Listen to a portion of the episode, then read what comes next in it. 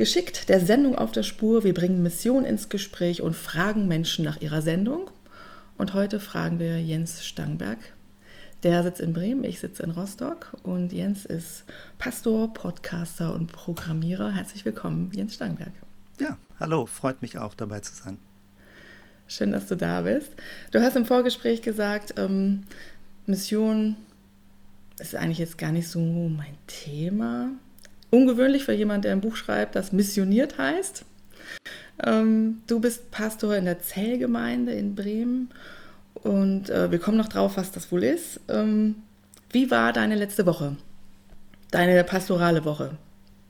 Ohne pastorale so Woche. Gemacht? Da gibt es einen ja. Unterschied zur normalen ja. Woche. So, okay, ja, erzähl. Ja, ja, deswegen.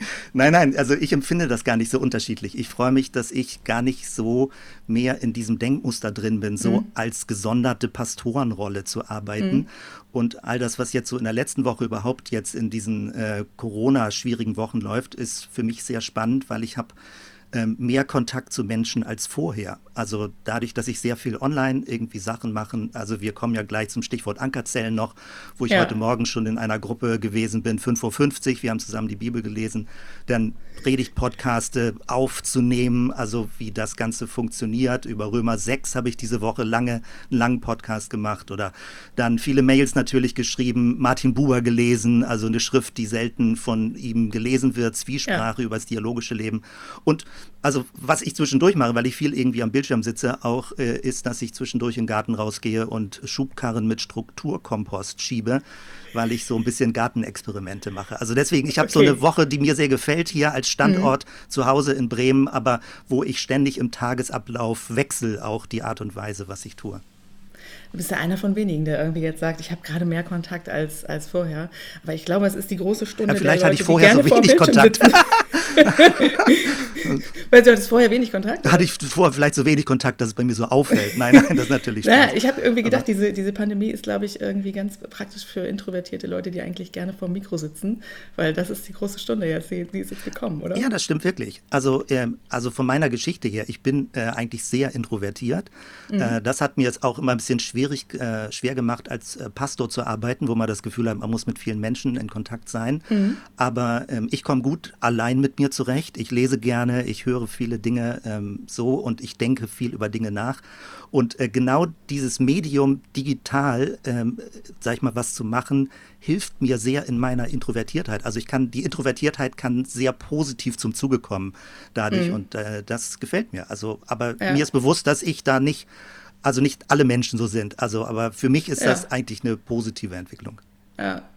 Wenn du sagst, du bist gar nicht mehr so in diesem äh, typischen Rollenmuster drin. Ähm, wie war das denn mal so in Zeiten, wo das ähm, anders war? Also wo du im typischen Rollenmuster drin war, wie war dann, wie unterschied sich dann die pastorale Woche ähm, ja, von dem jetzt? Also das kann ich schon, also es ist natürlich eine lange Geschichte. Ich arbeite mhm. jetzt äh, 30 Jahre als Pastor. Ich habe als junger mhm. Pastor begonnen in einer großen Gemeinde mhm. und ähm, da spürt man natürlich schon, also ich bin nicht der Hauptpastor gewesen, sondern eher im Jugendbereich und da spürt man natürlich schon, man ist angestellt als Pastor, dass man arbeitet in der Gemeinde, für die Gemeinde arbeitet, mit der Gemeinde arbeitet und ich weiß in meinen Hochzeiten, wo ich schon ziemlich erschöpft gewesen bin, da hatte ich äh, 26 verschiedene Mitarbeitersitzungen in gewissen Zyklen, die die dann äh, wochen- und monatsweise laufen. Und mhm. äh, wir hatten damals kleine Kinder und ähm, aber es ging sehr viel Zeit in die Gemeinde, weil ich eben Jugend- und Teeniearbeit gemacht habe und häufig waren das Abendstermine. Und gefühlt ähm, war manchmal das ganz schwer zusammenzubringen. Also die eigene Familie und dann der Beruf, weil das zeitlich gegenläufig war. Also dieses Gefühl, mhm. in einer Pastorenrolle zu arbeiten, ähm, was nicht für mich familienmäßig so ganz stimmig gewesen mhm. ist, also wie ich alles zusammenbringe, meinen christlichen Glauben, ja. ähm, das war gar nicht so leicht. Und das ist ein langer Weg gewesen, auch gedanklich aus so einer Rolle auszusteigen und auch mit einer Gemeinde aus so einer Rolle auszusteigen, dass der Pastor sozusagen der Versorger oder der, der Kümmerer ist oder der Hirte eben für die Gemeinde ist und nicht auch noch ganz andere Aufgaben übernehmen könnte. Jetzt nimmt das Leben irgendwie und auch das Pastorenleben sozusagen ganz andere Formen an. Also wenn ich höre, ähm, okay, Ankerzelle morgens um 5.50 Uhr, steigen wir mal so an so einer, an so einer kleinen mhm. Ecke sozusagen ein jetzt. Ähm, das ist eine ganz andere Form von, mh, hm, ja, wie findet sich Kirche zusammen? Was ist eine Ankerzelle? Für mich ist das etwas, also als die äh, Pandemie äh, vor einem Jahr losging, hat mich das ziemlich aus der Kur Kurve geworfen. Äh, ich dachte eigentlich, wir sind gut vorbereitet als Gemeinde, Zellgemeinde, kleine Gruppen, gar nicht so Gebäude, da kommen wir vielleicht auch noch gleich zu. Mhm, ja. ähm, und ich habe eigentlich ein, ein, halbes Jahr bin ich eher so ein bisschen depressiv gewesen, weil ich dachte, ich mhm. habe eigentlich wenig Lust dazu, das Analoge, was wir gemacht haben, einfach nur ins Digitale zu bringen. Und ähm, so das Digitale als was Zweitbestes zu haben, was man mhm. überbrückt, man hält die Luft an und denkt, irgendwann wird alles vorbei sein. Man filmt das halt so ein bisschen ab, was man sonst so macht, ne? So. Ja, genau. Also man hält so und, die Kamera drauf und meistens ja, das, ist dann nicht so schön im Fernsehen, wie man sich das vorgestellt hat. Genau, und, und ich finde, also nicht alles sollte ins Netz gestellt werden, also mhm. was Gemeinden sonst auch so analog machen, also da ist mhm. noch Luft nach oben, aber ähm, ist ja auch viel Tolles passiert, also ja. un, un, unbestritten. Aber was ich lange gesucht habe, ist ein digitales Format, was wirklich die Stärke des Digitalen mhm. ausnutzt. Mhm. Und äh, da bin ich bei diesem Stichwort Ankerzellen. Das ist auch eine längere Geschichte, wie das entstanden ist. Und jetzt in Kurzform ist das ein ja. Format, ein digitales Format, wo man sich in kleinen Gruppen, vier bis sieben Leute, mit einem kostenlosen Zoom-Account, das war praktisch die, die technische Vorgabe, für 35 Minuten, 40 Minuten höchstens online ja. trifft und äh, zusammen ganz elementar sich in Jesu Namen versammelt, äh, zusammen einen Bibeltext hörend liest, zusammen entlang des Textes betet, sich segnet und wieder zurück in seinen Tag geht.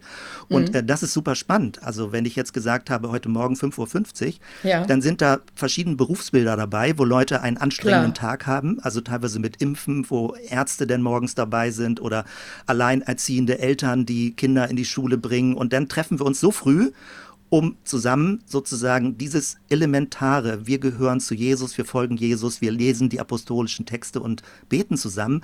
Ja. Und das ist ähm, in dieser Kürze, ist es eigentlich im Präsenzmodus gar nicht möglich, weil man die Anfahrtswege ja. hat, man fährt nicht quer durch die Stadt für eine halbe Stunde. Und das ist jetzt digital möglich. Und das ja. ist super spannend, weil es bringt Energie, es laugt nicht aus, wenn man es so kurz und kompakt macht, dieses Format. Und ähm, ja, das entwickelt sich gerade. Und da sind wir mittendrin in so einer Abenteuerreise. Und das ist weit, weit weg von, Achtung Leute, Mittwoch 19.30 Uhr Bibelstunde, kommt alle. Genau. Ähm, weil du dir auch deinen Timeslot aussuchst. Also ja. du sagst irgendwie, okay, dann und dann habe ich Zeit, wer hat noch Zeit? Ja. Spannend ist aber, dass sich das nicht jedes Mal neu zusammenwürfelt, sondern äh, das sind dann schon auch immer die gleichen Leute, die dann da 5.50 Uhr zusammenkommen. Ne? Also in ähm, jeweils ihrer Ankerzelle. Ja, also zum einen ja, zum Teil ist es aber auch äh, völlig offen und es kann Bewegung reinkommen. Also es gibt da keine Vorgaben. Also mhm. dadurch, dass ich mit Internetseiten auch arbeite mhm. und sie entwickle, wir haben da so ein, ein Online-System, äh, was ähnlich mhm. wie so ein kleines Facebook ist. Man hat kleine mhm. Gruppen, man kann sich eigenständig mit Accounts zuordnen, man kann ja. in einen Stream reinschreiben, man nimmt mit den Leuten Kontakt auf und äh, die Gruppen sind eben in dem Sinne radikal offen. Das heißt, solange es noch nicht sieben Personen sind, ist man immer mhm. willkommen. Mhm. Weil das hat mich manchmal im Gemeindeleben so ein bisschen gestresst und genervt, wenn Gruppen dann zu persönlich wurden, wenn es so Klicken, Freundschaftsgruppen wurden mhm. und der Neue sich auch nach drei Jahren immer noch neu fühlte. Das war irgendwie blöde. Und äh, dieses 20 jetzt Jahren noch irgendwie nicht angekommen fühlen. Ja, so weit also. wollte ich nicht gehen. Ja, aber es ja. gibt auch solche Milieus, wo man noch in der dritten Generation immer der Neue ist. Also mhm. deswegen, aber dieses ähm, also auf der einen Seite braucht man eine gewisse Art von Vertrautheit, um persönlich mhm. zu werden, aber es gibt auch eine zu große Vertrautheit, die es neuen Leuten schwer macht, dazu zu kommen. Und deswegen ähm, ist eigentlich die Logik eher, solange es noch nicht sieben Leute sind, ist mhm. man immer willkommen. Und ähm, mhm. weil es eben nicht nur um Freundschaftsbeziehungen geht, sondern es geht um diesen so einen Prozessablauf, zusammen die Bibel zu lesen, ja. hörend die Bibel zu lesen, nicht darüber zu diskutieren und eben sich zu segnen und zu beten. Und äh, das ist total toll, weil das kann ich mit wildfremden Leuten machen. In Gemeinden kennt man so diesen Effekt Homogenität. Mhm. Und ähm, hier gibt es aber den Effekt, dass gerade das Heterogene sehr spannend ist, mit verschiedenen mhm. Leuten das zu machen. Ich finde auch diese 40 Minuten sehr attraktiv. Ähm, also, dass man weiß, wann es vorbei ist. Ich finde, das ähm, passt total ins Leben. Also so. Mhm. Und dass in der Zeit aber was Intensives passiert. Und wenn ich es mir so anschaue, was passiert inhaltlich, dann finde ich da eigentlich das Bibelteilen, was wir aus den lateinamerikanischen Gemeinden äh, kennen, nur dass es eben jetzt äh, eine, eine digitale Architektur hat ähm, die nochmal ganz anders äh, zur Verbreitung und zur Anschlussfähigkeit führt. Und diese digitale ähm, Architektur, die äh, hast du gemacht, ne? Ja, also ja, das stimmt. Also es ist viel entstanden jetzt durch meine Ideen, aber wir hatten auch so einen kleinen Prototyp, wo wir mit mhm. einer kleinen Gruppe zusammen das Format so ein bisschen äh, geschärft haben und geklärt ja. haben. Und es ist viel wie Bibelteilen, aber nicht nur. Mhm. mhm. Ähm, also Bibelteilen ist ja länger, eine Stunde, eine Stunde 15, je nachdem, mhm. auch in größeren Gruppen, wo man mit mehr Stille arbeitet und so weiter. Und ich wusste nicht, ob es mit 35 Minuten geht. Also ja. ob diese Kurzdynamik überhaupt funktioniert. Und es funktioniert erstaunlich gut. Und gerade, dass es so zeitbegrenzt ist, es sind viele Leute in leitenden beruflichen Aufgaben dabei, also äh, so, weil sie gerade das schätzen, dieses kurze Format, dieses klare Format, alltagsintegriert das zu machen. Mhm.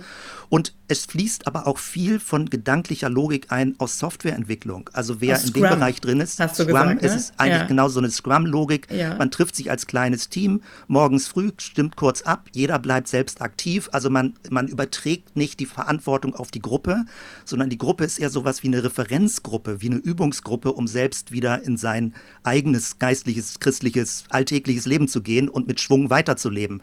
Also die Gruppe sozusagen ist in dem Sinne auch kein Team. Es hat keine Aufgabe über sich hinaus, sondern es ist ja. sowas wie eine gemeinsame Übungsgruppe, wie eine Laufgruppe, wie oder wie auch immer, wo man sagt, das machen wir, um uns geistlich fit zu halten, um dann in unserem konkreten Kontext äh, wieder mit Schwung zu leben. Wie viele äh, Leute machen das jetzt schon, Ankerzellen? Also jede Woche kommen neue Leute dazu. Ähm, mhm. in den letzten vier Monaten ist das jetzt von 10 auf äh, über 100 Leute angewachsen, ja. 19 kleine Gruppen online. Und äh, bisher haben wir dafür nicht geworben, es öffentlich gemacht, weil wir es nicht hätten handeln können. Ja. Also weil Leute, es ist ja nicht einfach ein Event, sondern es sind wirklich organisierte kleine Gruppen von Leuten, mhm. die diese Prozessbegleiter sein können. Und jetzt haben wir aber so viele Leute am Start, die auch eigenständig Gruppen leiten können, dass diese ganze Website aufnahmefähig ist. Und jetzt mache ich es öffentlich. Also jetzt werben wir dafür an verschiedenen Stellen und sind gespannt, wie viele Leute einsteigen. Das, die, das kleine Problem, also Problem in Anführungsstrichen, ist, mhm. Dass auf den ersten Blick sieht es ziemlich banal aus. Eben Bibel und Gebet, das ist doch langweilig, was soll das? Leute wollen großartige Events, das muss cool mhm. sein, was im Internet mhm. läuft. Und man muss durch diese Schleuse sozusagen durch, die einen gedanklich blockiert und sich darauf einlassen, weil ich merke, dass, also ich habe häufig, dass Pastoren, Pastoren mal anfragen, oh, das würde ich gerne für meine Gemeinde machen. Und dann denken sie immer für andere. Und mhm. sie müssen aber eigentlich erstmal selber mitmachen, um das zu erleben. Und man kann es eigentlich nur selbst erleben, mhm. wie innerhalb von 35 Minuten, was für eine Dynamik das bei einem auslöst, mhm.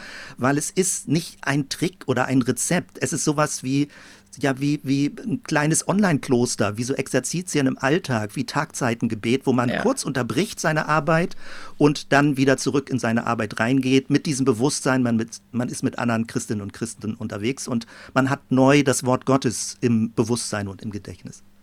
Das ist super. Also ich finde, das klingt ähm, so, als wenn das Potenzial hat für exponentielles Wachstum. Ähm, ich bin gespannt, ja.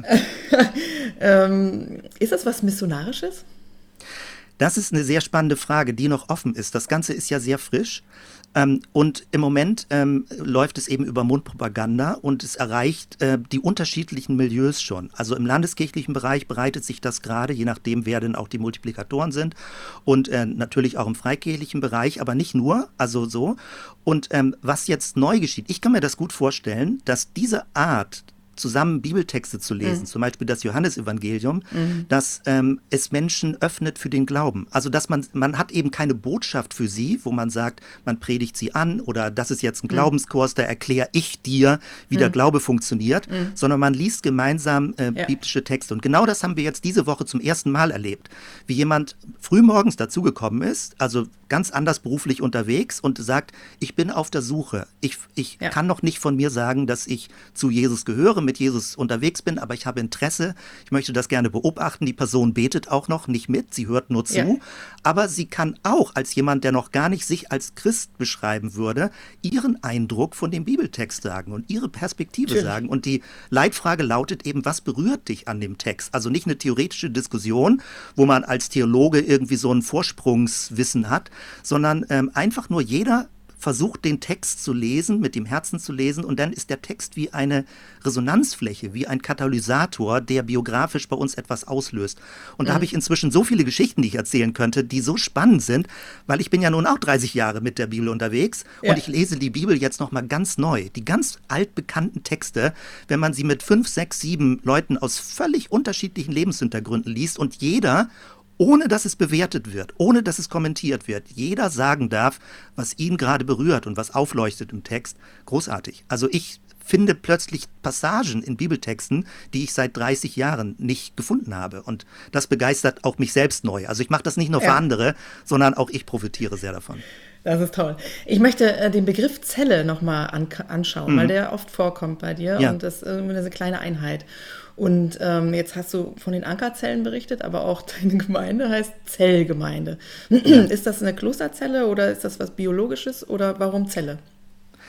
Das Wort Zelle ist leider äh, so ein bisschen äh, schwierig im Deutschen. Im Englischen heißt das Cell Church. Das klingt mhm. ein bisschen organischer im Englischen. Im Deutschen ist immer so kurz vor Gefängnis oder so, ja. also so eine Zellengemeinde. Mhm. Und ähm, eigentlich ist der Begriff so eher aus der Not geboren. Ähm, wir hatten vor jetzt 15 Jahren einen Gemeindekonflikt, wo es unter anderem auch um diese Frage geht. Äh, gehört es zum christlichen Leben dazu, dass man wirklich verbindlich in einer kleinen Gruppe lebt oder kann man einfach nur so Besuchern einem Gottesdienst sein? Äh, also ist das christliche Leben individualistisch? Das ist eine sehr, sehr, sehr grundlegende Frage, wo man mhm. dann sagt, optional lebt man auch in Gemeinschaft, also wenn man so ein Gemeinschaftstyp ist oder so.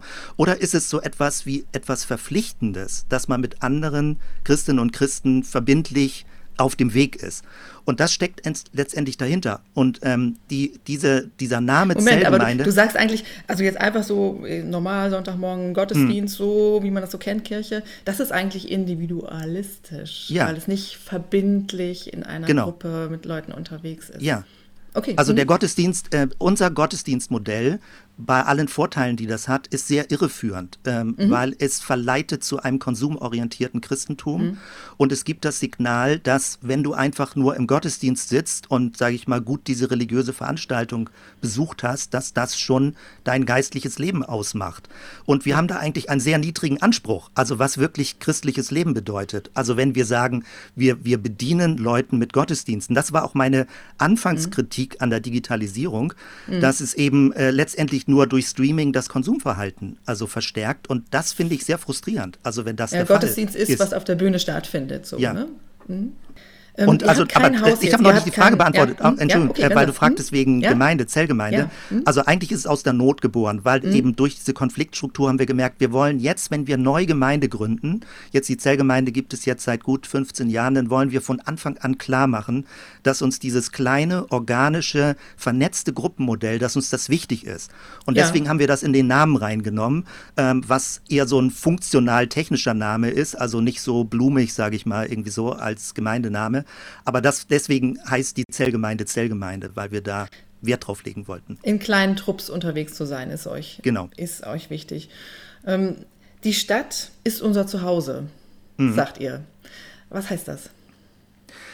Das hieß damals also, äh, dass wir als wir sozusagen aus dieser Konfliktdynamik herauskamen vor 15 Jahren, haben wir ähm, alles verloren. Also was wir auch mit aufgebaut haben, das hat viele Gründe und das spielt an dieser Stelle jetzt gar keine Rolle.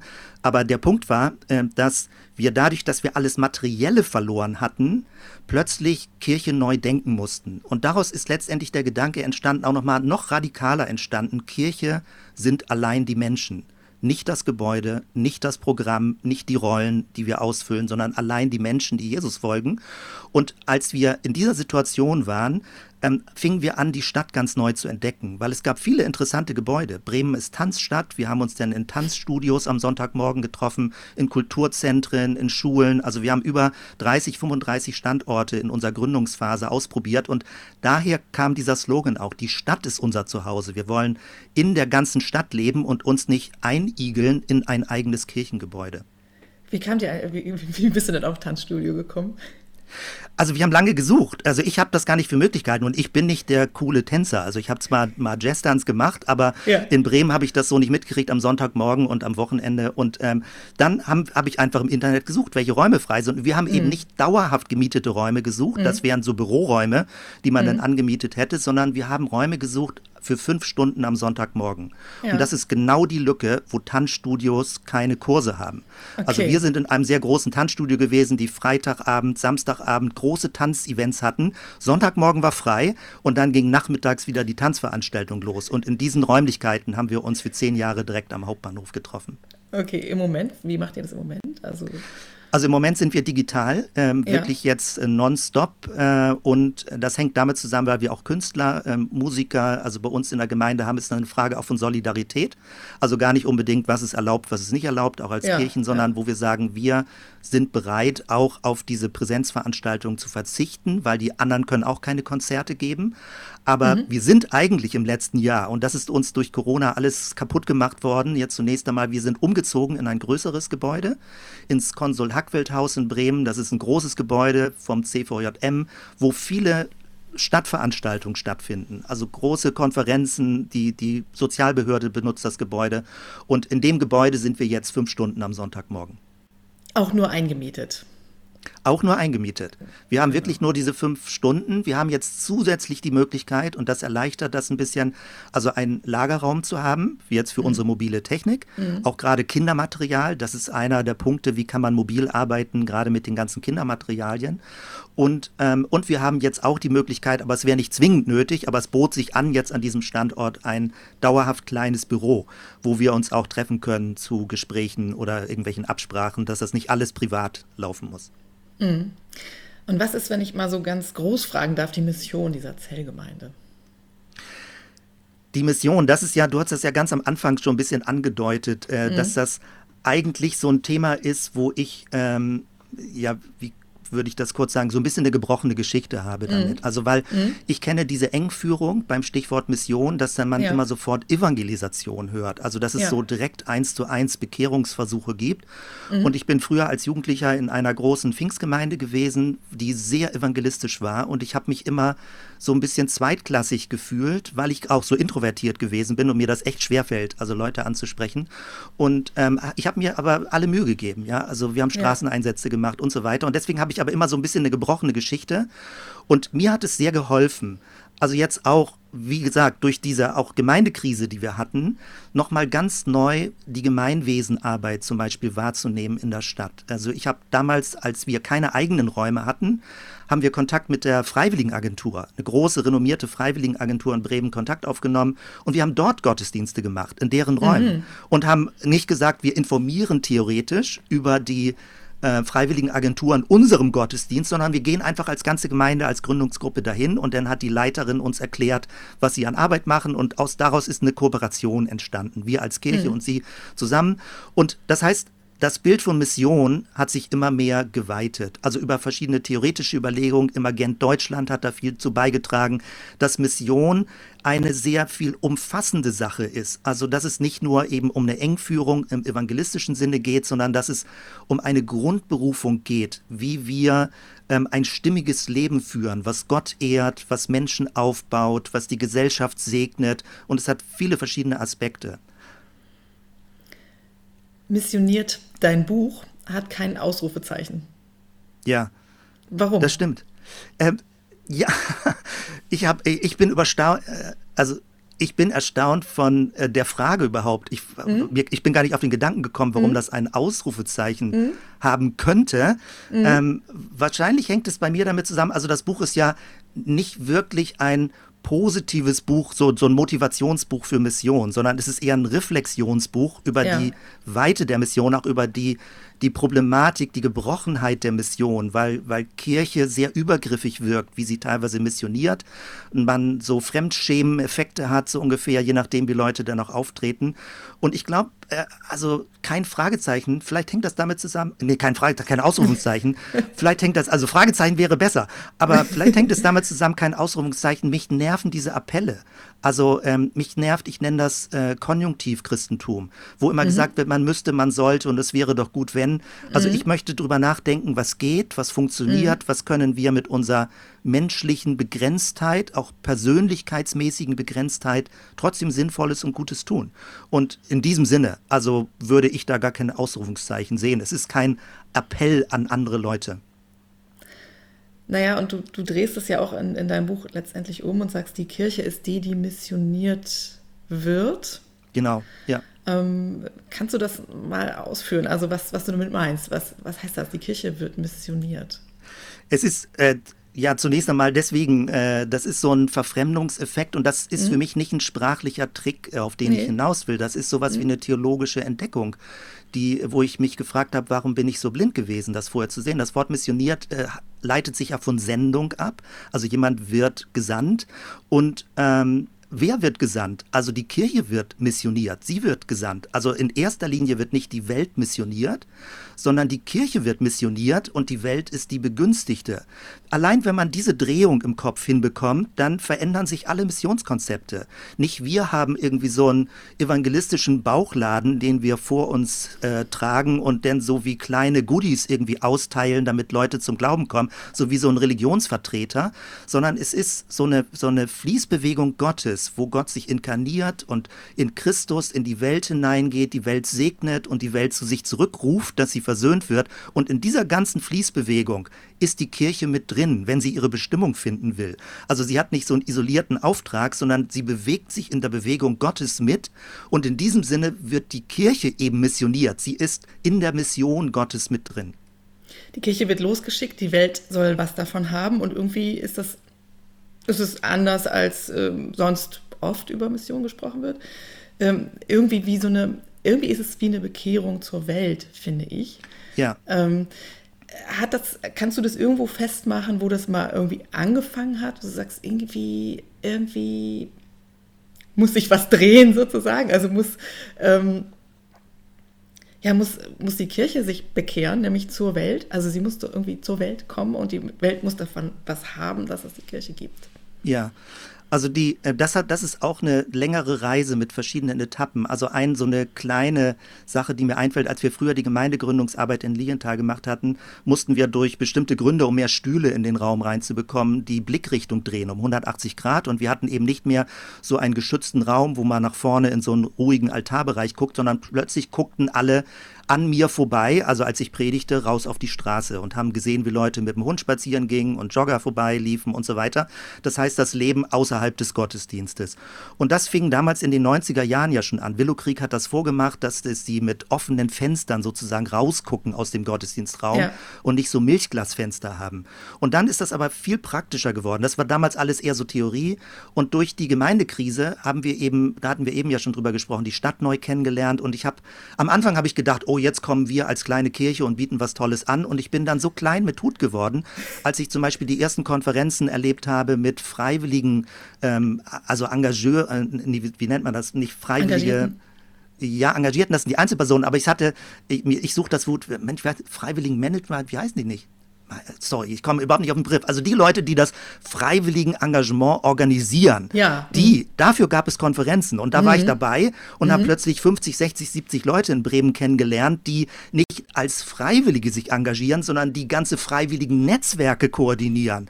Und da dachte ich, mein lieber Scholli, und das sind häufig Leute gewesen, die außerhalb der Kirche sind, weil sie sagen, Kirche ja. ist mir zu langsam, Kirche ist nicht ja. entschlossen genug, wenn es um Armutsbekämpfung geht. Also in dem Haus, wo wir jetzt uns auch unsere Gottesdienste machen, äh, finden regelmäßig die Bremer Armutskonferenzen statt, wo denn mhm. die Paritätischen, wo der Sozialverband, wo die Diakonie und verschiedene Akteure, äh, Stadtteilzentren sich zusammentreffen und zu sagen, wir müssen etwas in dieser Stadt tun. Und ich vermisse da manche Kirchen, die von sich so behaupten, sie würden so, würden so engagiert sein, wo ich sage, mhm. Leute, ihr müsst an diesen Stellen mit dabei sein.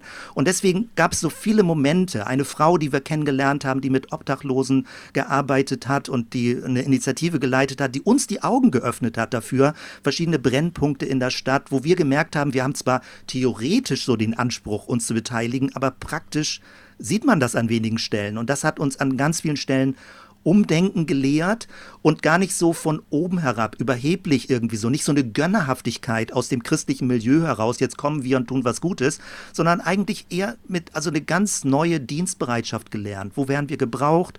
Wo sind wir echt eine Hilfe? Wo können wir was unterstützen mit unserer kleinen Kraft? Und das hat dann letztendlich in dieses Format äh, eingeführt, sozusagen Serve the City, wo wir ja. mit kleinen Kurzzeitprojekten arbeiten. Ja, lass uns darüber reden. Äh, was, was ist the City? Es ist, ähm, wenn ich es richtig verstanden habe, eine Art Freiwilligenagentur, wo du für die Stadt Bremen kurzfristige Projekte machen kannst und wer Lust hat zu helfen, kann helfen und sich da einklinken. Ähm, was hat das mit äh, eurer Gemeinde jetzt noch zu tun? Ähm, und, und, und was ist es, was ihr da zum Beispiel macht? Hm. Also die Surf the City haben wir 2009 kennengelernt. Ich habe es im Internet gefunden und ich dachte, hm. coole Idee, das müssen wir hm. nach Deutschland holen. Wir waren denn in Bremen die erste Stadt, die das gestartet haben und die Kurzbeschreibung ist, es ist sozial, äh, es ist soziales Kurzzeitengagement. So ist die richtige ja. Formulierung. Ähm, wir sind in dem Sinne keine Freiwilligenagentur. Wir kooperieren mit der Freiwilligenagentur ja. und die macht wirklich so Langzeitvermittlung, Engagement. Mhm. Und mhm. wir spezialisieren uns auf dieses Kurzzeit-Tagesengagement. Also alle Aktionen, die man tageweise realisieren kann. Renovierung, Ausflüge, Pflanzaktionen und so weiter. Sowas machen wir und haben im Laufe der letzten zehn Jahre jetzt äh, an die 500 äh, Tageseinsätze initiiert mhm. oder organisiert. Also, ja, Oder einen, den man jetzt äh, noch sieht in der Stadt vielleicht. Ah, man, man sieht eine Reihe von Sachen von uns okay. noch in der Stadt, die irgendwie laufen. Aber äh, die, die Logik dabei ist, manchmal äh, sagen Leute zum Beispiel, ah, das sind doch nur so kleine Aktionen, die ihr macht. Also mhm. so tageweise, das verpufft doch sofort. Mhm. Und ähm, ja, je nachdem, wie man drauf guckt. Aber eigentlich wollen wir darauf hinaus, und deswegen muss man, ich erkläre das gleich an einem Beispiel, mhm. dass wir durch diese kleinen Gutes-Tun-Aktionen, ähm, das ist wie ein Katalysator, um auf verschiedenen Ebenen verschiedene Menschen zusammenzubringen, den Stadtteil anders kennenzulernen, soziale Brücken zu bauen, eine andere Wahrnehmung zu bekommen. Also es hat verschiedene Ebenen. Es hat eigentlich eine gute, gelungene Aktion, hat vier Ebenen. Man mhm. hat einen praktischen Aspekt, zum mhm. Beispiel eine Pflanzaktion, also richtig ja. mit Händen was machen. Dann hat man einen sozialen Aspekt, man lernt andere Leute kennen. Deswegen pausiert es im Moment, weil wir jetzt in der Corona-Zeit nicht mit verschiedenen Leuten Teams bilden können. Ja, und, ähm, und dann hat man eine psychologische Sache, wo man plötzlich die, die Stadt ganz anders wahrnimmt. Und es gibt sogar eine spirituelle Komponente, mhm. die ich jetzt nicht christlich nennen würde, aber wo Leute plötzlich Glücksmomente haben, weil sie merken, oh, das hat so viel Spaß gemacht, ich habe anderen Leuten geholfen. Und als Beispiel, also zwei, damit man sich es ganz gut äh, mhm. merken mhm. kann, wir machen zum Beispiel seit längerem äh, Projekte Reinigung von Stolpersteinen. Ja. Stolpersteine sind ja diese kleinen Erinnerungssteine, diese Goldplättchen im Boden äh, für Menschen, die Opfer vom Nazi-Regime, Diktatur wurden. Und wenn man das macht, zum Beispiel mit einer Schulklasse, dann ist es ganz viel in Kombination. Äh, es machen teilweise Geschichtslehrer mit einer Schulklasse, gehen sie durch den Stadtteil, dann sieht man diese Stolpersteine, dann wird dazu die Biografie des Menschen vorgelesen, der sozusagen deportiert wurde.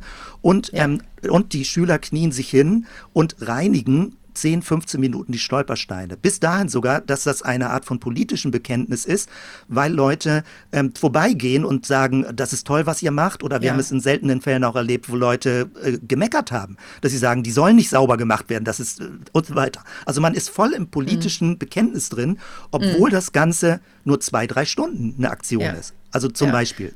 Also an dem Beispiel wird ganz deutlich, dass es irgendwie wesentlich mehr ist, als wir machen Dinge sauber. So. Genau. Also da, das, ja. hat, das äh, sind Kurzzeit äh, Einsätze mit, mit langfristigen Folgen oder zumindest mit Impulsen für, für längerfristiges Nachdenken auch an der Stelle von Leuten, die da vorbeigehen oder so.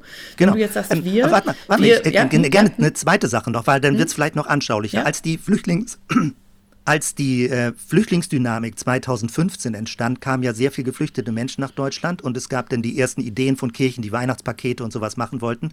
Und bei uns war die Frau, die eben auch mit ähm, obdachlosen Menschen sonst zu tun hat und arbeitet und sie unterstützt, hat gesagt, lass uns doch eine Nikolaus-Aktion machen. Und dann haben wir praktisch in einer ganz großen Packaktion ganz viele kleine Nikolaustütchen äh, gepackt und haben dann, und damit kombiniert sich jetzt alles, mitten an unserem Sonntagmorgen, weil der 6. Dezember fiel gerade auf einem Sonntag, wir waren also im Tanzstudio in Bremen, ja, hatten ja. 120 Leute am Sonntagmorgen zusammen, äh, die Hälfte aus der Gemeinde, die Hälfte völlig säkular aus der Stadt ja, ähm, und haben dann 27 Teams gebildet, sind mit 1500 Tüten an 27 Standorte gegangen in Bremen und haben einfach nur diese kleinen Tüten übergeben. Und jetzt kann man wieder sagen, was nützen diese kleinen Nikolaustütchen?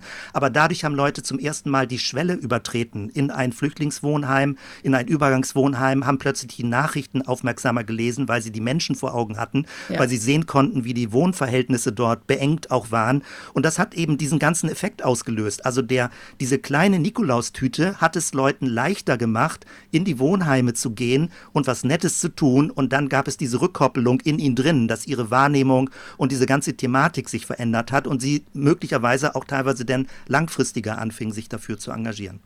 Ja, es hat immer so ein Mensch, guck doch mal Effekt. Ne? Es öffnet so eine ja, Tür in, in, eine genau. andere, in eine andere Welt oder in politische Dimensionen, die, die wichtig sind. Du hast jetzt die ganze Zeit von wir gesprochen. Ich wollte noch mal fragen, wer jetzt wir ist. Also wir Surf the City oder wir Zellgemeinde? Am Anfang war, ähm, weil wir Surf the City organisatorisch so klein wie möglich halten wollten, wollten, haben wir das als Projekt angebunden an die Zellgemeinde mit einer Unterkasse, über, weil wir Spendengelder auch gesammelt haben und die dann wieder ausgegeben haben. Und inzwischen ist Surf the City aber ein Verein geworden, dass das äh, eigenständig steht. Und das ist nur eine mini kleine Vereinstruktur, die das rechtlich praktisch abfängt und mhm. in, im rechtlichen Rahmen setzt. Und dann gibt es eben verschiedene Akteure, Akteurinnen, die Lust haben, sich daran zu beteiligen. Und das wird alles über eine, Net, äh, über eine Website koordiniert, mhm. dass darüber Leute dazukommen können. Von dort her sind es zwei getrennte Dinge, mhm. die aber insofern personell zusammengehören, ja. weil wir als Pastoren gleichzeitig auch Vorsitzende bei Surf the City sind. Mhm. Und die Leute aus der Zellgemeinde sind da auch engagiert, also machen da mit oder? Ja, also mhm. nicht alle und mhm. äh, ein überschaubarer Teil. Manche Leute mhm. finden das cool, aber man muss ja nicht nur bei Surf the City mitmachen. Also die Betonung liegt darauf, sich überhaupt sozial zu engagieren, die ja. Augen offen für den Stadtteil zu haben, wo immer man gebraucht wird, sich zu beteiligen. Das ist ein Grundverständnis bei uns als Gemeinde, dass man eine hohe Mitbeteiligung also hat, dass wir, wir wollen Leute nicht zu religiösen Konsumenten machen. Wir möchten, mhm. dass Menschen Ressourcen haben, dass sie Inspiration haben, dass sie sich gegenseitig inspirieren als Akteure in ihrer Stadt und in ihrem sozialen Umfeld zu leben. Mhm. Und in diesem Sinne mhm. ist die Zellgemeinde immer eingeladen, bei Surf the City Aktionen mitzumachen und manche mhm. machen mit. Und dann ist es aber auch immer wieder eine neue Mischung, weil man über Surf the City ganz viele neue, nette Leute kennenlernt, weil man ja ein gemeinsames Anliegen hat, was Gutes zu tun für Menschen in der Stadt. Mhm. Du hast mir gesagt, du bist ähm, manchmal genervt, dass dann Leute sagen, ach ja, das ist ja nur sozial. So, und das Eigentliche ist das ja gar nicht. Was möchtest du gerne antworten? Dieses ähm, nur sozial, das haben wir in der Anfangszeit äh, erlebt. Und äh, es, es, gab da für mich so zwei Schlüsselmomente. Also das eine habe ich das erlebt und ich meine das jetzt nicht negativ, wenn ich, wenn, den, wenn ich den Begriff evangelikale Gemeinden nenne, aber mhm. das hat ja ein bisschen so einen negativen Klang inzwischen bekommen. An sich ist das ja ein positiver Begriff. Aber die, die, äh, mich hat das ein bisschen gestresst, dass manche Gemeinden, auch manche Pastoren, ähm, daraus eine christliche Aktion machen wollten. Also sie mhm. wollten das Gute tun immer so als, als Türöffner für Evangelisation verstehen, im Sinne von, äh, wir tun jetzt was Gutes, um mit Menschen in Kontakt zu kommen, damit wir dann missionieren können. Und mhm. das hat mich immer extrem angestrengt, weil ich glaube, das Tun des Guten ist ein Wert an sich. Äh, es, es, ist nicht nur eine, eine Brücke, um evangelisieren zu können. Und ähm, ich, ich, verstehe Surf the City so und wir sind ja international im Kontakt. Das ist eine weltweite Bewegung inzwischen. Das Surf the City ist eine neutrale Rahmenstruktur, die zwar von Christen gegründet wurde, also in Brüssel 2005, äh, jemand, der das auch Gutes für die Stadt tun wollte, aber es ist nicht christlich strukturell, also es ist keine christliche Organisation, sondern es ist weltanschaulich neutral und wir haben diesen weltanschaulich neutralen Rahmen, damit sich Christen engagieren können, aber es ist nicht also ja, ich kann das so schwer beschreiben. Also, dass man ist als Person christlich dabei, aber die Organisation ist nicht christlich. Und das hat mich, eine Schlüsselerfahrung hat mich da auch zu gebracht, das so weiterzuführen, weil wir eben am Anfang es angebunden hatten an der Zellgemeinde. Ähm, nämlich ähm, eine Mitschülerin, die war 13, die sagte, ähm, ich möchte also die hat mitgemacht bei einer Aktion, äh, 13-jähriges Teenie-Mädchen und sagte, ich möchte meine Freundin auch dazu holen. Und äh, ihre Freundin hat hinduistischen Hintergrund gehabt. Mhm. Und dann haben die Eltern auf die Website geguckt und haben gesehen, das ist christlich und haben dann ihrer Tochter verboten mitzumachen, weil sie das nicht sollte. Das sollte nicht in so eine christliche Missionierung reinkommen. Und ähm, ich dachte, genau das wollen wir nicht. Wir wollen eigentlich eine Rahmenstruktur bieten, dass alle Menschen sich aus der Stadt im Rahmen dieser Kurzzeitengagement-Aktionen einbringen können und sich finden können. Dass also soziale äh, Organisationen Kontakt mit uns aufnehmen. Wir haben viele Kooperationen in der Stadt und dass Freiwillige, die sich mal für einen Tag engagieren wollen, wissen, an wen sie sich wenden können. Also wir erzeugen sozusagen diese Verbindungsbrücke, dass wir so eine Art von Vermittlungsarbeit auch machen und uns selbst aber auch in dem Ganzen engagieren. Mhm. Aber es, also es gibt ja dann, also bei dir jetzt nicht so diese, diese Unterscheidung zwischen, ah ja, das Soziale und das Eigentliche, weil eigentlich sagst du ja, ähm, wir leben sozusagen in dieser neutralen Struktur, aber das, äh, was Sendung der Kirche ist, also indem wir ähm, auch anderen, die irgendwie was Gutes äh, für die Welt, jetzt sage ich mal, tun, ähm, dabei helfen, das zu tun. Genau. Und also so verstehe ich unsere Aufgabe. Als wir als kleine Gemeinde gegründet hatten, haben wir überlegt, was können wir tun? Wir können kein Diakoniewerk gründen, dafür sind mhm. wir zu klein. Wir können keinen mhm. Kindergarten machen, dafür sind wir zu klein, so ungefähr. Ja. Und dann haben wir überlegt, was können wir tun? Und jetzt kommt eben die Internet-Expertise dazu und Leute mhm. sind eben sehr aktiv eingestellt, dass wir sagen, dann erzeugen wir solche Netzwerkverbindungsstrukturen, diese Brücken, solche mhm. Rahmenstrukturen. Und genau das funktioniert. Also diese, diese, ähm, diese Gegenüberstellung zwischen Evangelisation und Diakonie ist in Deutschland scheinbar besonders schlimm. Das hat auch so eine theologische Geschichte in Deutschland, dass man das immer so gegeneinander ausspielt. Es wird dann äh, von manchen Leuten im, im deutschen Kontext dann so manchmal abfällig Social Gospel genannt. Und eigentlich ist das urbaptistisch. Walter Rauschenbusch, Anfang ja. des 20. Jahrhunderts, Nordamerika, äh, ist für mich die große Inspiration. Er sagt, das Evangelium ist ganzheitlich. Und äh, damals als Student habe ich das zum ersten Mal gehört, wusste aber nicht, wie man das anwendet, so ungefähr. Ja. Und viele wissen nicht, sie berufen sich auf Martin Luther King. Auch manche ganz fromme Leute berufen sich auf Martin Luther King und wissen nicht, dass sie genau von diesem Walter, also dass Martin Luther King genau von diesem Walter Rauschenbus inspiriert wurde mit dem Social Gospel, dass eben das Evangelium auch eine gesellschaftliche Gestalt braucht und nicht nur was rein individualistisches ist, wo es so um inneren Seelenfrieden geht.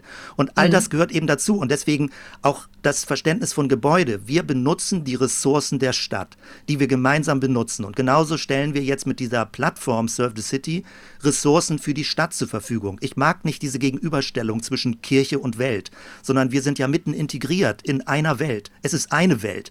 Es ist mhm. nicht die Binnenwelt des Glaubens und die Außenwelt der säkularen Welt, sondern wir leben in einer Stadt und in dem Sinne gehören uns auch die Ressourcen gemeinsam, die wir gemeinsam zum Guten einsetzen können. Mhm. Ähm, und die Seele? Und der Einzelne und die Einladung zum Gottvertrauen, also spielt das auch noch irgendwo dann eine Rolle und welche? Es spielt eine Rolle, vielleicht nicht äh, so prominent, wie das äh, an anderen Stellen so herausgehoben wird. Ich glaube, also es, es, greift so vieles ineinander, also von dem, was wir ja auch schon eben so ein bisschen bedacht und mhm. beredet mhm. haben. Ich merke, dass unsere Worte, haben in der säkularen Stadtwelt null Glaubwürdigkeit, wenn unser Leben das nicht unterstützt. Das heißt, Worte sind wichtig, zum Beispiel auch Entscheidungen zum Glauben sind wichtig, mhm. aber ähm, es muss eingebettet sein in ein gesamtes Lebenszeugnis. Äh, das Internet macht ja alles offenbar. Es funktioniert nicht mehr, dass jemand kluge Sprüche machen kann und dann parallel irgendwie ein völlig anderes Leben führt, sondern wir brauchen ein Gesamt. Äh, Lebenskonzept. Insgesamt leben wir als Mensch und haben als ganzer Mensch eine Botschaft. Und natürlich geht es dann auch darum, dass Menschen innerlich äh, zu Gott finden und innerlichen Bezug dazu haben. Deswegen nochmal Stichwort Mission. Für mich ähm, ist das ganz neu auch so eine, nicht eine Entdeckung, aber eine Wiederentdeckung vielleicht, der große Begriff Shalom. Ähm, und nicht im Sinne von Frieden, so Abwesenheit von Krieg, sondern Shalom ist für mich eine, eine Art von lebendigem Energiefeld, ein Energiefeld des Lebens, eine Wohlordnung, eine Idee, wie eine geheilte Gesellschaft stattfinden kann. Und das hat eben vier Aspekte. Der eine ist das Spirituelle, die Beziehung zu Gott, und die ist unbedingt wichtig. Aber ich würde sie nicht nur in frommer Sprache jetzt, also in christlich frommer Sprache beschreiben. Ich glaube, Menschen sind sehr offen spirituell, wenn es nicht nur diese christlichen Containerbegriffe sind, die man dann bedient. Äh, dann gibt es aber genauso den Bezug zu mir selbst, der geheilt und versöhnt versöhnt sein muss als mhm. Shalom. Dann gibt es den Bezug zum anderen, die soziale Gerechtigkeit. Und soziale Gerechtigkeit ist sowas wie strukturelle Liebe. Also, dass man in den Strukturen eben auch Liebe zeigt und nicht nur als Gefühl. Und dann gibt es unbedingt, was in den 80er Jahren noch so ein Sonderthema gewesen und jetzt inzwischen ein Thema von Glaubwürdigkeit geworden ist, mhm. der, ganze, äh, der ganze Kontakt zur Natur. Also ja. nachhaltiger Lebensstil. Ich, ich kann inzwischen auch nicht mehr verstehen, warum Christen sich nicht über Nachhaltigkeit Gedanken machen. Also es immer noch Leute gibt, die, die glauben, man kann die innere Seele gegen das äußere Leben ausspielen, als wären es zwei verschiedene Themen. Ich glaube, sie gehören zusammen ähm, und in diesem Sinne. Du kannst, du kannst ja tatsächlich, du kannst von der Errettung der Seele irgendwie predigen und dann dann genau. ganz locker in deinen SUV steigen irgendwie. Ja, genau. Gibt es ganz Leute, Leute, die kein Problem damit haben. Leute sehen keinen Widerspruch da drin. Ja. ja? Und ich, ich, ich gönne allen Leuten also ihre materiellen Ressourcen. Aber ich habe für mich, ich habe für mich entschieden, ich möchte anders leben. Wir haben kein Auto mehr, wir haben es ganz mhm. bewusst abgeschafft. Ich fahre mhm. Fahrrad.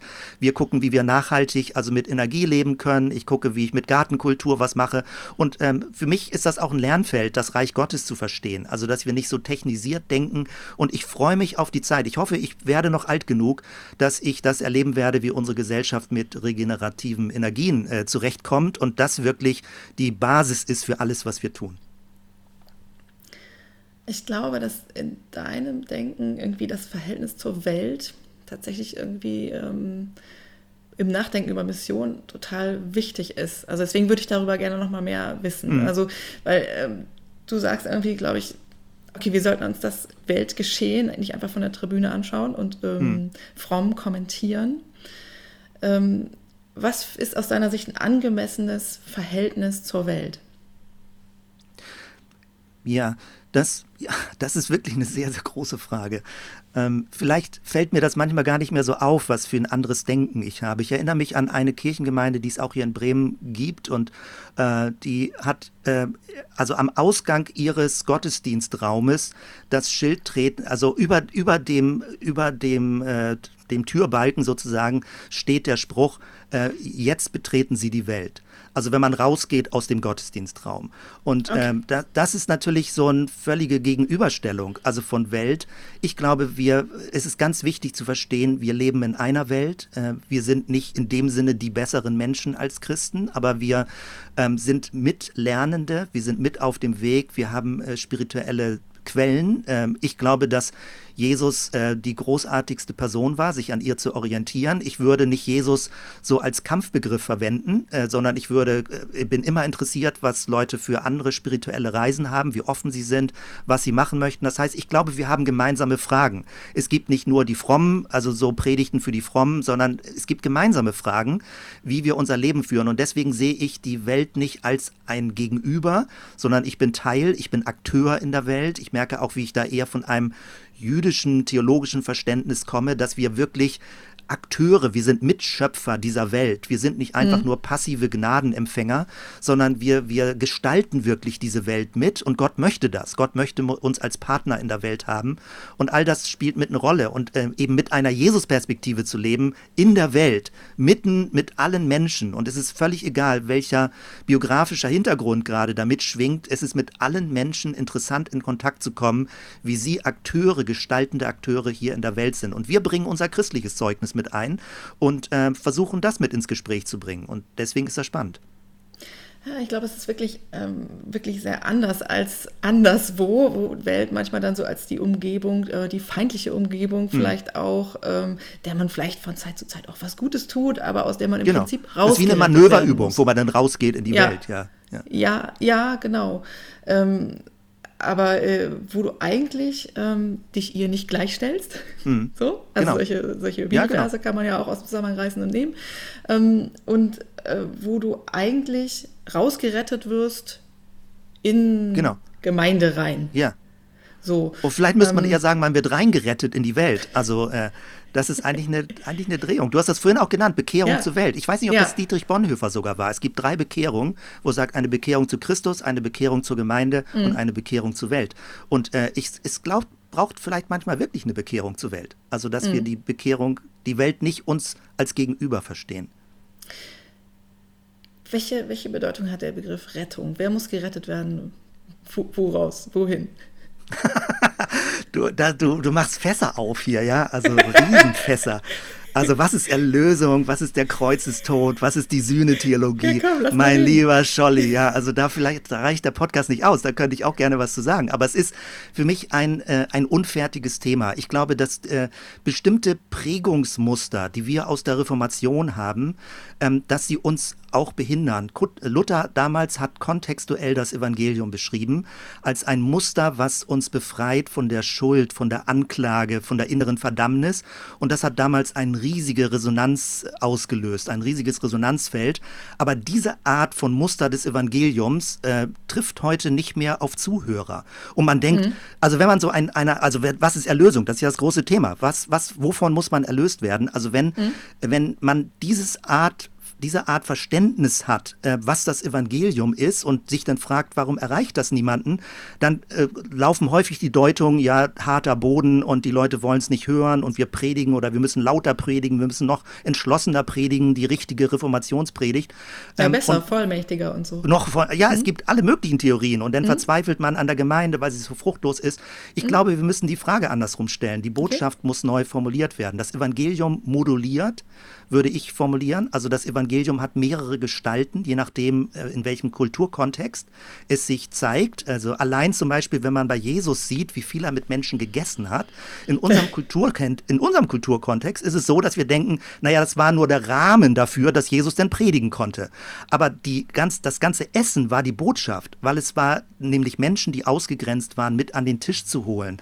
Ähm, eine Art von Beteiligungsstruktur. Das war schon die Botschaft. Und wenn man das Lukas-Evangelium liest, sieht man, wie kunstvoll das konzipiert ist, wo Jesus mit Leuten ist und welche Rolle das Ganze spielt. Das heißt also, es gibt eine Art von Evangelium, ähm, wo wir die Botschaft ganz neu verstehen müssen. Und heutzutage, glaube ich, ist ganz, ganz wichtig. Also die Erlösung zum Beispiel aus einer persönlichen Isolation heraus, die mhm. Erlösung aus einer inneren Verlorenheit, die Erlösung aus einer inneren Bedeutungslosigkeit.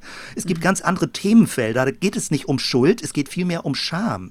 Also wenn man sich zum Beispiel die ganze Social-Media-Entwicklung anguckt, Facebook wäre nicht so erfolgreich, wenn es nicht darum geht, auch Menschen zu beschämen. Wer die Geschichte von Facebook kennt, weiß, dass es am Anfang der große, die große Dynamik war, wie junge Männer Frauen beschämt haben, dass sie nicht hübsch genug gewesen sind. So ging ja. Facebook los. Ja. Und ähm, das heißt, die ganze jüngere Generation hat eine ganz andere Dynamik zu verstehen, wie das Leben funktioniert, was ist wertvoll für mich. Und das Evangelium muss eine andere Gestalt annehmen, damit es Menschen in ihrem Herzen berühren kann. Also deswegen ist das Thema Erlösung nicht einfach nur ein Begriff, sondern ich glaube, es ist eins der Kernbegriffe.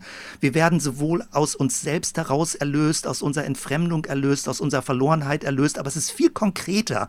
Es ist nicht so ein abstrakter Begriff. Es ist es ist lebbarer, also im Kontakt zu Menschen. Wenn wir zum Beispiel auf dem Bahnhofsvorplatz, also jetzt mit Surf the City, eine Aktion mhm. machen mit 400, 500 Leuten, wo wir Menschen um Tische zusammen versammeln, wir nennen das Community Dinner, also wo Leute aus dem Bahnhof, wo Frauen mit Kinderwagen oder Männer mit Kinderwagen, Migranten, Menschen von der Straße zusammen am Tisch sitzen und man sich in die Augen guckt und nicht abfällig auf andere Gesellschaftsgruppen runterguckt. Das auf einem öffentlichen Platz zu machen, das ist Evangelium. Es ist nicht Abendmahl wie in unserem frommen Sinne, aber es ist die Logik des Abendmahls, dass man zusammen isst, dass man zusammen trinkt, dass man die Geschichte hört, dass man Menschen anspricht und dass fremde Menschen plötzlich miteinander in Kontakt kommen und nicht so gesellschaftlich isoliert nebeneinander leben. Also das ist zum Beispiel auch sowas wie das Surf the City. Also wie lebt man das Evangelium, ohne immer über das Evangelium zu reden und nur diese Begriffe zu verwenden? Also es ist nicht dann so dieses, ach ja schön, jetzt haben wir die Leute mal zusammen, jetzt können wir eine schöne Predigt halten, sondern dass die Leute so zusammen sind, ist sozusagen die Predigt. Genau das. Es braucht, man kann das auch in der Apostelgeschichte sehen. Also es ist ja nicht unbiblisch, was ich sage. Manche Leute mhm. sagen das dann so, also das wäre mhm. jetzt nur sozial. Nein, in der mhm. Apostelgeschichte kann man das genau beobachten. Häufig ist erst was geschehen, dass eine Heilung passiert ist, dass ein aufsehenerregendes Ereignis war und die Predigt hat es dann erläutert. Aber ja. die Predigt stand nicht für sich alleine, sondern die Predigt hat eher was interpretiert, wenn Menschen aufmerksam geworden sind. Und bei uns stehen eben in unserer Kultur Predigten häufig im luftleeren Raum. Also sie ja. reden abstrakt über irgendwas, etwas, was man tun könnte und sollte, aber es geschieht relativ wenig. Und äh, das würde ich gerne ändern, soweit es irgendwie von meiner Seite möglich ist. Noch was ganz anderes. Was macht ein riesiger Berg äh, Mutterboden äh, vor, deinem, vor deiner Tür und was hat das mit christlicher Mission zu tun? das war ja schon eben so ein klitzekleines bisschen angeklungen, also was nachhaltiger Lebensstil angeht. Ja? Also es ist mhm. eine Kombination aus, dass ich gerne äh, mit Gartenarbeit äh, ausprobieren möchte. Es ist ein bisschen Ausgleich für Bildschirmarbeit, Schubkarren zu schippen und äh, Kompost äh, riechen zu merken, stinkender äh, Haufen ist das auf der Auffahrt. Also die Nachbarn mhm. beschweren sich noch nicht. Ist noch und, da, ja? Er ist noch da. Ich, okay. ich schipp, das sind äh, sechs Tonnen, also ja, sieben Kubikmeter. Da habe ich noch ein bisschen zu tun. Aber es ist fast was Meditatives. Also mhm. mit einer Schubkarre in den Garten zu fahren und äh, den Kompost umzusetzen. Und es hat auch was damit, also ich habe bei mir, wo ich jetzt gerade hingucke, auf mein Fenster hier neben dem Mikro äh, gerade drei Gurkenpflanzen, die wachsen und Tomaten, die kommen, weil ich möchte die Logik des Reiches Gottes verstehen. Es ist stiller, ja. es ist ruhiger, es ist organischer, es hat mit Wachstum zu tun und nicht so mechanistisch, nicht so technisch, nicht so marketingorientiert, sondern so innere, ruhige, entspannte, geduldige, ausdauernde Wachstumsstrukturen. So, glaube ich, äh, wächst das Reich Gottes schon längst außerhalb der üblichen Kirchenmauern. Erzähl mir mehr über das Reich Gottes. Ähm, was, ist dein, deine, äh, was ist deine Vorstellung davon und was ist äh, die Rolle, deine Rolle darin und was ist die Rolle der Kirche darin? Also zunächst einmal zu meiner Person. Ähm, ich habe äh, Leute äh, wollen mich, also wenn Leute mich aufziehen wollen, dann nennen sie nicht nennen sie mich Pastor bei uns in der Gemeinde, ja, also um mich mhm. zu ärgern, also äh, Herr Pastor. Ähm, aber ich würde mich eher verstehen als jemand ähm, gerade aus dem Softwarebereich, ähm, sowas wie ein Systemadministrator. Mm, also ich mm. achte darauf, dass die Kommunikation funktioniert. Wir haben eine Website, ja. wo alle Leute aktiv sind, alle haben einen Account, alle können sich beteiligen. Und ich achte darauf, dass die Rahmenstrukturen funktionieren. Also dass Leute die Ressourcen haben, um selbst Ideen entwickeln zu können. Bis hin zu den Finanzen. Wir geben sehr schnell Finanzen frei in unserer Gemeinde, wenn die Idee gut ist. Wenn Leute eben nicht einfach nur von der Tribüne sagen, was alles getan werden soll, was die anderen tun sollen, sondern wenn sie selbst aktiv werden, dann versuchen mm. wir die Rahmenstrukturen Infrastruktur dafür zu ermöglichen.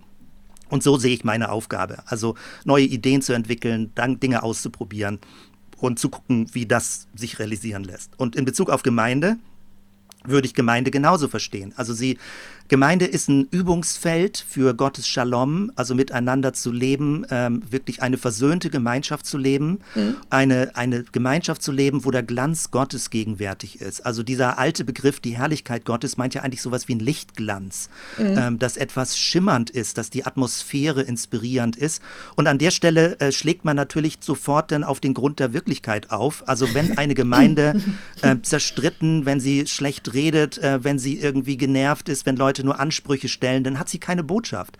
Also mhm. man kann nicht eine theoretische Botschaft verkündigen, wenn die Gruppe, wenn das soziale Gefüge nicht in diesem Sinne auch miteinander lebt. Natürlich immer in Unfertigkeit, aber mhm. zumindest braucht man die Idee und die Richtung und den Willen auch in einer guten, versöhnten Gemeinschaft zu leben und in diesem Sinne auch eine Friedensbotschaft zu haben. Also ich schätze ja. die Botschaft der Gewaltfreiheit, der Friedensethik, äh, das auch als Gemeinde zu leben. Ja, du hattest äh, auch geschrieben, irgendwie Kirche soll sehr aperitiv auf den kommenden Shalom Gottes sein. So, das ja. finde ich ganz schön. Ja. Oft ne, möchte man diesen Aperitif vielleicht nicht so gerne zu sich nehmen, oft aber auch doch. Also dann kann man es auch mal, mal schmecken. Äh, lass uns noch mal zurück zur Zellgemeinde äh, kommen. Ähm, weil du, du, sagst irgendwie, dass, äh, also wie wir leben, wie wir miteinander sind als, als Zellgemeinde, auch wie wir strukturiert sind, ist auch Botschaft. Mhm. Ähm, kannst du das noch mal so ein bisschen erklären? Also für mich dieses äh, Struktur ist Botschaft, ist für mhm. mich ähm, der Gedanke, der begleitet mich jetzt seit vielen Jahren, dass eben die Botschaft nicht allein Worte sind.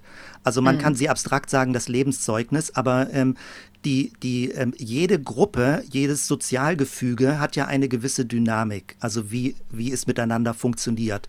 Und es macht aus meiner Sicht, also ich habe ja früher als Pastor auch Versuche gemacht in die Richtung, aber es macht wenig Sinn, zum Beispiel von der Kanzel Appelle zu machen zur Mitbeteiligung, wenn man keine Strukturen schafft, dass Leute sich mitbeteiligen können. Ja. Also ähm, zum Beispiel, wir haben jetzt seit vielen Jahren, äh, haben wir einen sogenannten Soli-Dienst bei uns und das ist jetzt keine strenge, anstrengende Verpflichtung.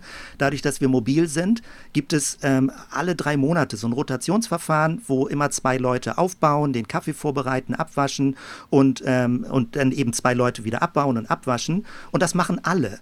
Also weil keiner Lust hat, das jeden Sonntag zu machen. Und ich finde das strukturell unglücklich, wenn, sage ich mal, die Leute in der Gemeinde, die so sich äh, so unscheinbar oder so schnelles schlechtes Gewissen haben, wenn sie sich nicht beteiligen, wenn die immer in der Küche stehen hm. und das eben machen. Also die Leute, die hilfsbereitesten, dann immer mehr ausgenutzt werden hm. von den Leuten, die so ein dickes Fell haben. Das heißt, man muss strukturell ähm, eine Form finden, wo wirklich alle sich beteiligen können. Bei uns läuft das im Internet so. Jeder kann sozusagen mhm. einen Termin buchen, wo er sich beteiligt mhm. und ist dann auch dran. Und dann trägt es die ganze Gruppe. Oder wenn die kleinen also das heißt, Gruppen betont werden. Es ist ein rotierendes System, wo auch immer genau. mal wieder du in der Küche stehst. Genau. Sozusagen. Genau, genau. Ja. Ich habe ganz früher, mhm. als ich anfing als Pastor, wollte ich das der Gemeinde deutlich machen, dass ich keine Sonderrolle habe in der Gemeinde. Hm. Und dann habe ich in den Räumen auch gestaubsaugt.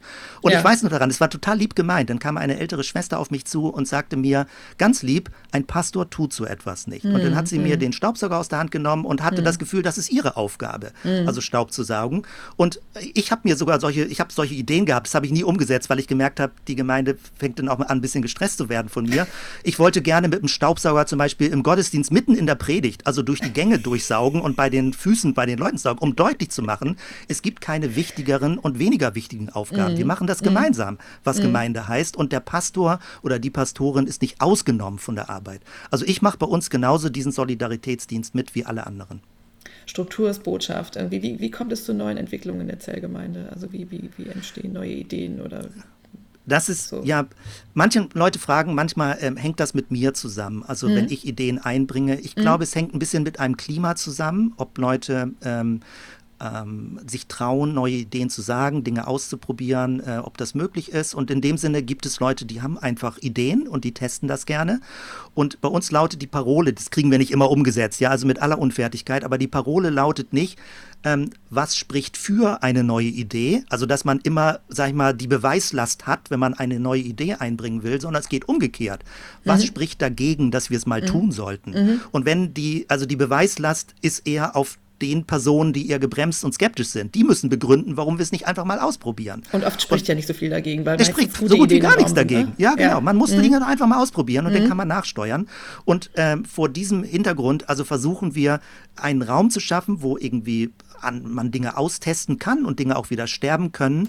Und ich bringe natürlich auch Ideen rein, aber mein Kollege Tobias Endolat, wir arbeiten mhm. zusammen, er bringt seine Ideen ein, mhm. andere Leute aus der Gemeindeleitung bringen ihre Ideen ein. Und wenn diese Kultur ähm, zumindest so eine gewisse Gestalt gewinnt, dann haben Leute auch keine Scheu, mal eine Idee zu sagen, weil sie nicht sofort ausgebuht werden oder ausgebremst werden, sondern ähm, natürlich muss man dann immer noch ein bisschen prüfen, ob eine Idee Sinn macht oder nicht, aber das ist auch ein gemeinschaftlicher Prozess eher. Und mhm. in diesem Sinne äh, freue ich mich über ein positives Klima, ja, und ich möchte eigentlich eher, dass Gemeinden sowas wie also das klingt jetzt sehr großspurig und ich würde nicht sagen, dass wir da so sind, aber eher so wie Innovationsfabriken sind. Also ich bin in Bremen auch mit teilweise in Kulturkontexten, in Künstlerkontexten und ich finde das so spannend, wie kreativ die Atmosphären dort sind und ich wünschte mir sowas mehr auch in Kirche, gerade jetzt mhm. auch mit Digitalisierung.